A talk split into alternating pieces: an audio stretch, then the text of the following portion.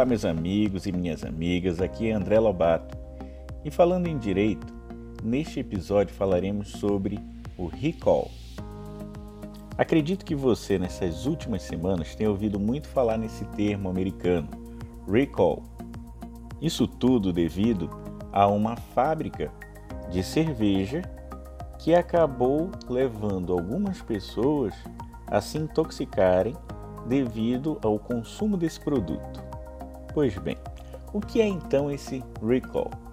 Recall é uma forma pela qual o fornecedor, aquele que faz o produto ou fornece o produto, vem a público informar que esse produto ou esse serviço apresenta determinados riscos ao consumidor e, ao mesmo tempo, recolhe esses produtos e esclarece os fatos apresentando soluções. Pois bem, o recall, então, é uma medida que assegura a segurança e busca informar ao consumidor sobre a situação atual desse produto ou serviço e se ele, por um acaso, pode ou não gerar determinado risco à integridade física do consumidor. É lógico então que o nosso Código de Defesa do Consumidor ele obriga que o fornecedor jamais coloque no mercado algum produto ou serviço que apresente um alto grau de risco à saúde ou à segurança dos consumidores e das pessoas em geral.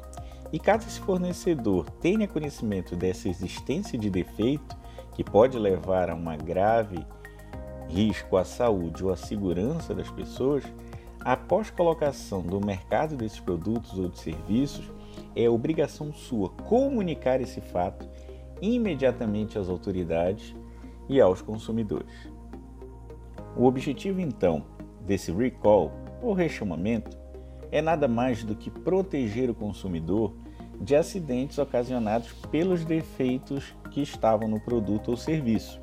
E desses aspectos, o mais relevante é a ampla e correta divulgação de avisos de risco de acidente em mídia tanto jornal, rádio, televisão, internet, com as informações claras e precisas quanto o objeto do recall, ou seja, qual deve ser devolvido, e a descrição do defeito e dos riscos, além de medidas preventivas e corretivas para minorar ou evitar totalmente os acidentes de consumo. Assim, quando a empresa faz uso de todas essas mídias para conseguir restringir os efeitos nocivos desse produto ou serviço colocado em mercado, você, consumidor, tem que verificar se esse produto é abrangido pela campanha de recall. Em caso de positivo, você tem que entrar em contato com o fornecedor e dirigir-se ao local indicado no aviso de risco, para que seja realizado o reparo ou a troca da peça defeituosa sem qualquer ônus. Vale mencionar que, para a realização desse reparo, não há limite se o produto foi adquirido de terceiros, no Brasil ou no exterior. O que importa é estar dentro do produto acompanhado pela campanha de recall. Assim, como esse chamamento ele é para retirada de produtos e serviços que fazem e podem trazer riscos à saúde e segurança, ele somente pode ser terminado quando houver 100% do recolhimento dos produtos afetados, ou seja, não existe um prazo de validade para o recall.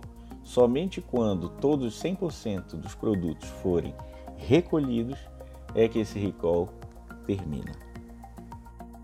Nessa última semana nós tivemos um recall sobre aquela cerveja fabricada em Belo Horizonte e esse recall ainda permanece até hoje.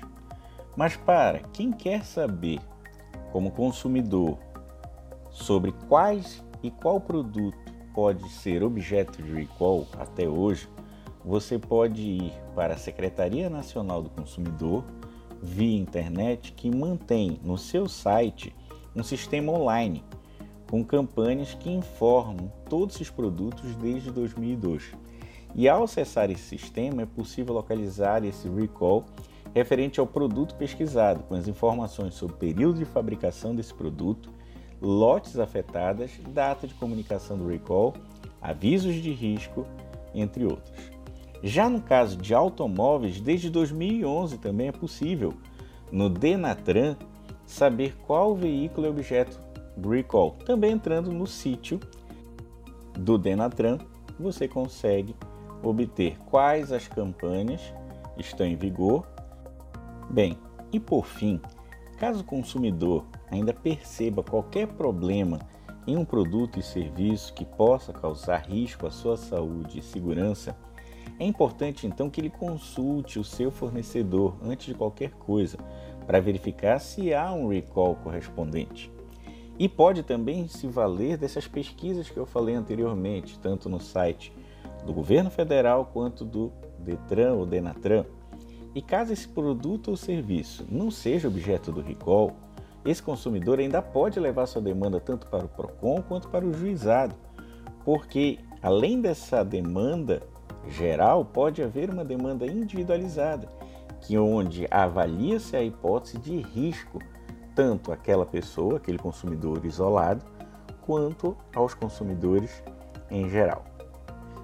Espero que vocês tenham gostado de mais esse episódio e para continuar atualizado, entre em nosso site www.endireito.com.br, assinem nosso podcast e nos sigam nas redes sociais.